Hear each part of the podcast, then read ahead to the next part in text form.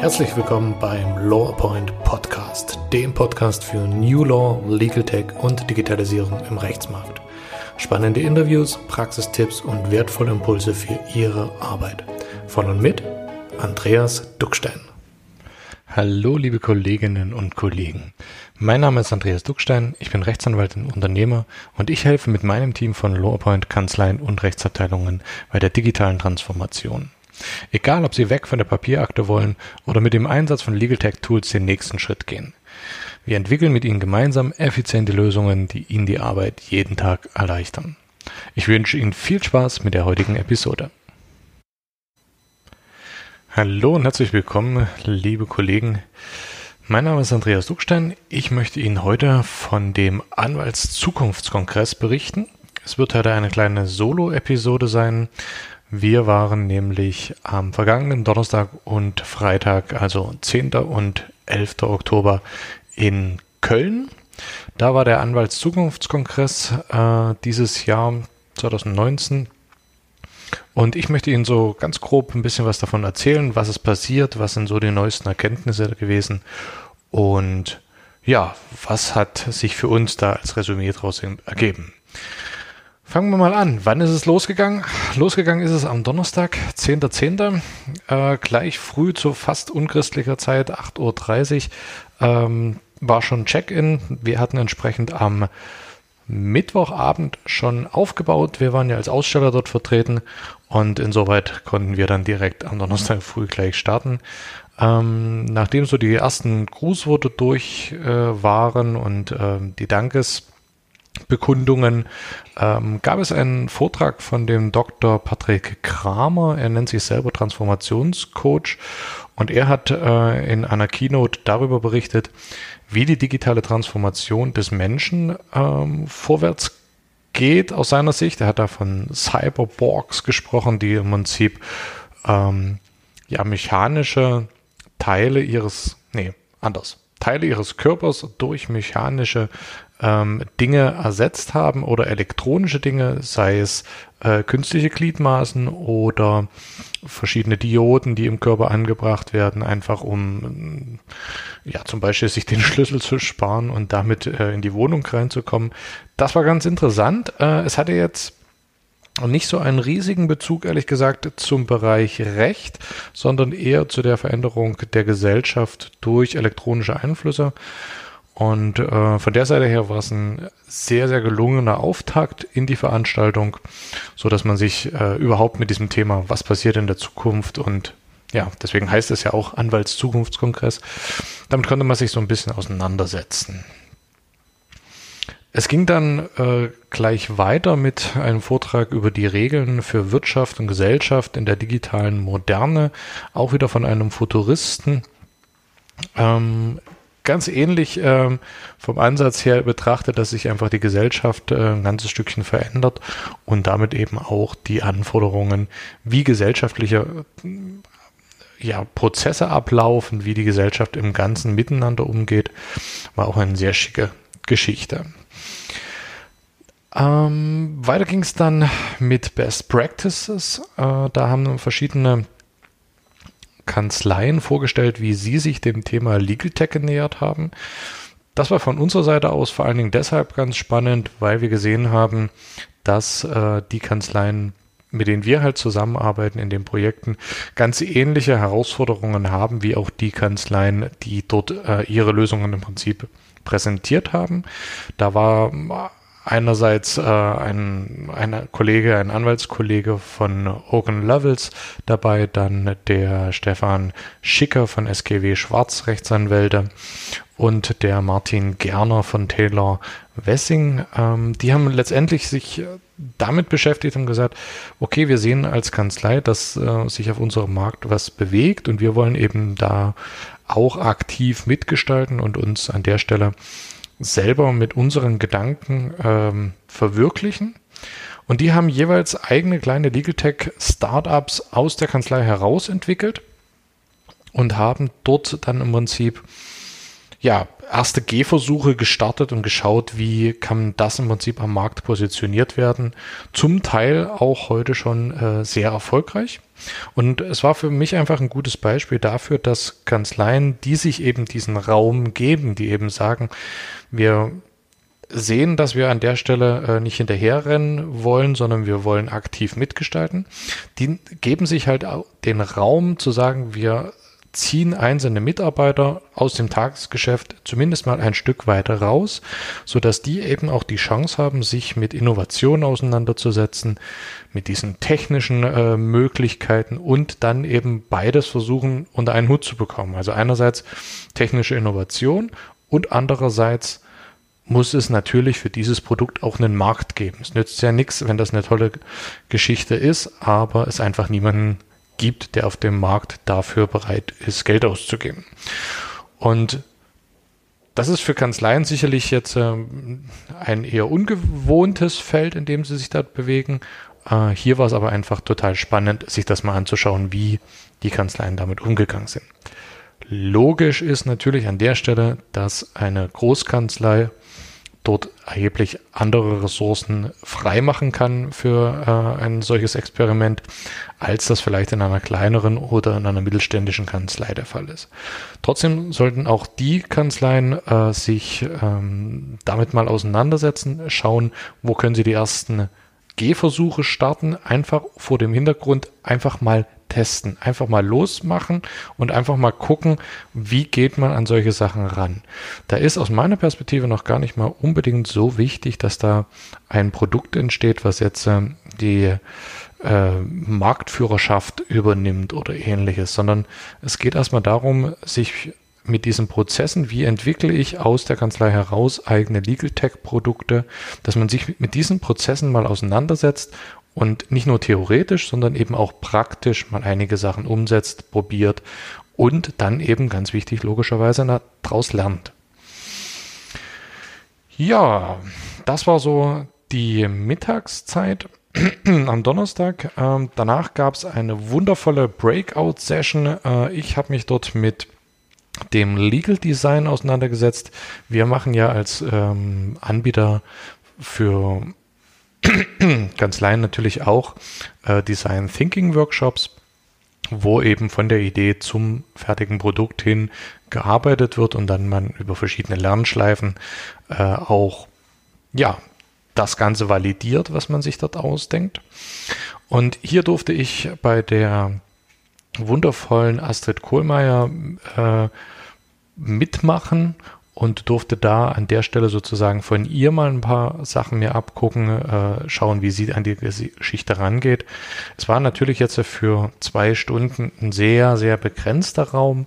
Das heißt also normalerweise macht man das so in ein bis zwei Tagen, solche Workshops, aber hier ging es ja auch erstmal nur darum, zu also die, die Kollegen an die Sache ranzuführen und zu sagen, hier, das ist eine Möglichkeit, eine Methode, die erlernbar ist, wie man sich eben nähert, wenn man eine Idee hat und möchte diese Idee eben zum Prototypen weiterentwickeln, dann testen und dann eben auch möglicherweise ein marktfähiges Produkt zu haben.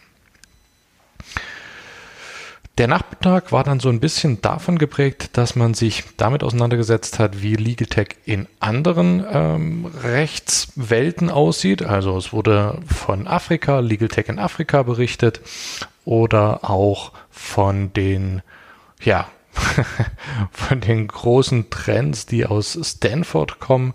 Äh, das war ganz interessant. Ich selber war vor zwei Jahren, ja genau, 2017, äh, mal in Stanford vor Ort, habe mir da Google und ähm, Apple und die Stanford University angeschaut und da kriegt man schon so eine gewisse Demut. Also das ist bei weitem nicht mit dem zu vergleichen, was man in unseren Universitäten an Möglichkeiten vorfindet. Das ist insoweit kein Geheimnis, aber dort wird sehr kreativ äh, dran gearbeitet, wie eben auch im Bereich Rechtswesen ähm, die Zukunft aussehen kann. Und das ist immer ganz spannend und insoweit war es für mich auch ganz interessant, da nochmal das Update jetzt am Donnerstag zu bekommen, wie so der aktuelle Stand jetzt nach zwei Jahren dort ist. Und das war eine sehr, sehr gelungene sehr, sehr gelungenes Update. Abends gab es dann noch so ein kleines Get-Together und ein Net Netzwerkabend ähm, in der wundervollen Kölner Skyline, im Köln Sky, äh, mit Blick auf Dom natürlich und äh, Köln bei Nacht. Auch eine sehr schicke Geschichte. Ja, wie ging es dann weiter? Am Freitag wurden äh, verschiedene Studien äh, vorgestellt zur Zukunft des Rechtsmarktes. Dann äh, auch natürlich nochmal das Thema ähm, künstliche Intelligenz vertieft. Auch das ist natürlich immer etwas, was in solchen Zukunftsbetrachtungen eine große Rolle spielt. Und äh, das Ganze wechselte sich dann so ein Stückchen ab zu den äh, nochmal Thema Legal Design, Vertragsmanagement, äh, hier an dem Fall von Airbus und äh, eben auch zu der allgemeinen Podiumsdiskussion Digitalisierung und das Berufsrecht. Der Dr. Stadler hat dann nochmal einen Ausflug gemacht ins autonome Fahren und die damit verbundenen rechts- und äh, gesellschaftskritischen ähm, Punkte. Und es gab dann am Nachmittag nochmal eine, ja, eine Kurzzusammenfassung, äh, sage ich mal, von vier neuen Konzepten, die sich damit beschäftigt haben, wie Zugang zum Recht erfolgen kann oder beziehungsweise wie, des, ähm, wie ähm, Legal Tech Konzepte aussehen können. Und da ging es einerseits um die DSGVO, sprich also Datenschutz, wie kann man das sozusagen in eine technische Welt einbetten. Dann ging es um die Automatisierung von Massenverfahren, auch ein ganz spannender und äh, sehr wirtschafts-, also wirtschaftlich geprägter Vortrag, der mit vielen, vielen Begriffen ähm, gespickt war, die äh, war jedenfalls meine Vermutung, nicht allen im Raum unbedingt geläufig waren, weil es dort schon sehr auch in die Startups, äh, äh, Startup-Sprache hineinging. Der, das dritte Konzept, was festgestellt wurde, äh, vorgestellt wurde, war hier nochmal die Musterfeststellungsklage. Auch da, wie kann man dieses Instrument nutzen? Äh, für mich ehrlich gesagt die Quintessenz als Anwalt nicht wirklich gut. Aber vielleicht sehe nur ich das so und die Kollegen haben da für sich ein Instrument gefunden, wo sie sagen, das ist jetzt ganz, ganz toll. Ähm, spannend war auch nochmal der Auftritt von Dr. Halmer. Äh, das ist der CEO von wenigermiete.de. Für die Kollegen, die es äh, so noch nicht verfolgt haben, wenigermiete.de ist ein Anbieter aus Berlin, der im Moment von, von der Kammer in Berlin, von der Anwaltskammer in Berlin so ein bisschen Gegenwind bekommt, weil die eben der Meinung sind, dass das Geschäftsmodell so nicht tragfähig ist. Und ja, er hat versucht, das Thema an sich auszuklammern, was nachvollziehbar ist, äh, da jetzt auf der Bühne nicht dieses Streitthema äh, darzustellen, das ist logisch. Ähm, trotzdem war es für mich ein sehr, sehr schöner Vortrag, weil er aus seiner Sicht natürlich vollkommen zu Recht auch diese Themen äh, angesprochen hat, dass Geschäftsmodelle eben im Rechtsberatungsmarkt ihren Platz finden, jetzt schon und in Zukunft noch mehr finden werden, die eben dieses Thema Anwalt und ähm, standardisierte Fälle zum Gegenstand haben und dann eben ja dafür Lösungen bieten. Im Moment halt vorwiegend im Bereich B2C, aber ich sage mal, die, selbst wenn die jetzt auf ja, auf Deutsch gesagt, eins auf den Deckel bekommen sollten von der Kammer in Berlin und äh, das Geschäftsmodell ein Stückchen anpassen sollten. Die haben in den letzten vergangenen Jahren unheimlich viel gelernt, wie ein solches Geschäftsmodell funktioniert, haben da auch ihre Konse Konsequenzen draus gezogen und wissen halt einfach, wie im Moment der Markt ein solches Produkt aufnimmt. Das heißt also, dieser Wissensvorsprung und diese Übung, die dadurch entstanden ist, das ist natürlich sehr, sehr viel wert. Und das ist etwas, was dann auch in die Entwicklung eines neuen äh, Geschäftsmodells oder einer neuen Firma, eines neuen Startups einfließen kann, um dann vielleicht, ja, die Konfrontation mit der Kammer an der Stelle vermeiden zu können und gleichzeitig aber einfach dieses Learning zu haben, was aus den letzten Jahren der Geschäftstätigkeit resultiert ist. Finde ich eine ganz spannende Geschichte. Ähm, wie das dann äh, mit der Kammer weitergehen wird, das wird man mal sehen. Was bei so einer Veranstaltung natürlich auch nicht fehlen darf, ist Blockchain. Das beliebte Thema der letzten Jahre. Ähm, ich hatte so das Gefühl, es ist ein bisschen Ruhe eingekehrt. Aber Florian Glatz, der sich selbst da als Blockchain-Lawyer bezeichnet ähm, und völlig zu Recht, denn er hat einen enormen ähm, Vorsprung äh, in dem Bereich, und ein enormes Wissen. Der hat halt hier nochmal so ein bisschen ein Update gebracht. Wie ist so der aktuelle Stand, was Blockchain angeht? Ähm, wie waren die Entwicklungen der letzten Monate und der letzten ein, zwei Jahre und wie kann das Ganze in Zukunft aussehen? Das, was wir auch denken, hat er an der Stelle nochmal komplett bestätigen können. Das heißt also, dieses Thema Blockchain, das wird nicht wieder weggehen. Auch wenn jetzt im Moment vielleicht noch so ein, zwei Kinderkrankheiten zu überwinden sind, wird es eine Technologie sein, die, oder ist es schon, es ist eine Technologie, die in Zukunft ähm, im Alltag massiv Bedeutung erfahren wird. Das geht dort los, dass man äh, Transaktionen äh, digital nachvollziehbar und unveränderbar abbildet.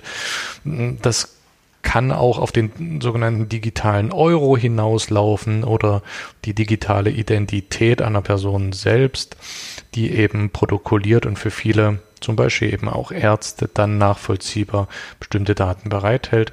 Also das ist eine ganz spannende Geschichte. Was man in diesem Zusammenhang natürlich immer auch im Hinterkopf behalten muss, ist, dass bei sowas dann auch immer so eine Ethikdiskussion in den Raum äh, gestellt werden sollte. Weil natürlich äh, ja das Erheben und das dauerhafte Abspeichern, das unveränderliche Abspeichern von Daten und Informationen auch kritisch betrachtet werden darf. Das ist, glaube ich, so. Und von der Seite her, Blockchain ist wichtig, kommt oder ist schon da und wird in den nächsten Jahren noch mehr an Bedeutung gewinnen. Ja, dann haben wir nochmal einen Blick ins Ausland gewagt. Legal Tech in Russland. Das war auch eine ganz schöne Geschichte und ein richtig, richtig spannender Abschluss des Ganzen ähm, war der Vortrag vom Oberstaatsanwalt Andreas May, der hier sich mit der Strafverfolgung im Darknet beschäftigt hat. Sprich, also was kann die digitale Staatsanwaltschaft tun, um Verbrecher im Darknet ausfindig zu machen? Was ist das Darknet? Darknet, wie funktioniert es und wie geht die Staatsanwaltschaft mit solchen Herausforderungen um. Und von der Seite her war das ein ganz, ganz schöner Abschluss dieser Veranstaltung, weil es eben, sage ich jetzt mal, die Klammer nochmal zugemacht hat. Also man hat auf der einen Seite gesehen, dass äh, sich der Markt natürlich weiterhin äh, verändert, da einige Trends hinzukommen, andere Trends so ein Stückchen wieder auch abflachen.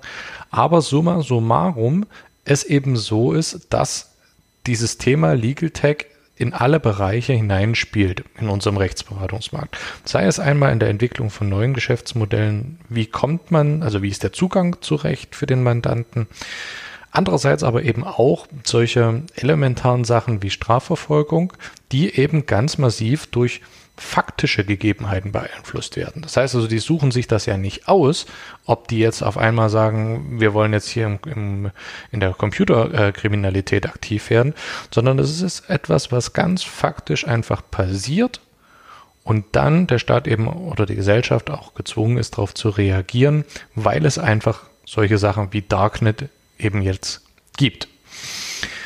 Und genauso ist das eben auch mit diesem Thema Legal Tech, was Kanzleien angeht. Das muss man nicht immer alles gut finden, was da passiert, aber man muss sich damit auseinandersetzen und man muss für sich selbst einen Weg finden, um zu sagen, okay, ich schaue mir verschiedene Sachen an, ich weiß, wie die Entwicklungen auf dem Markt sind und jetzt ziehe ich meine Schlüsse draus und versuche in meiner Kanzlei die nächsten Schritte umzusetzen.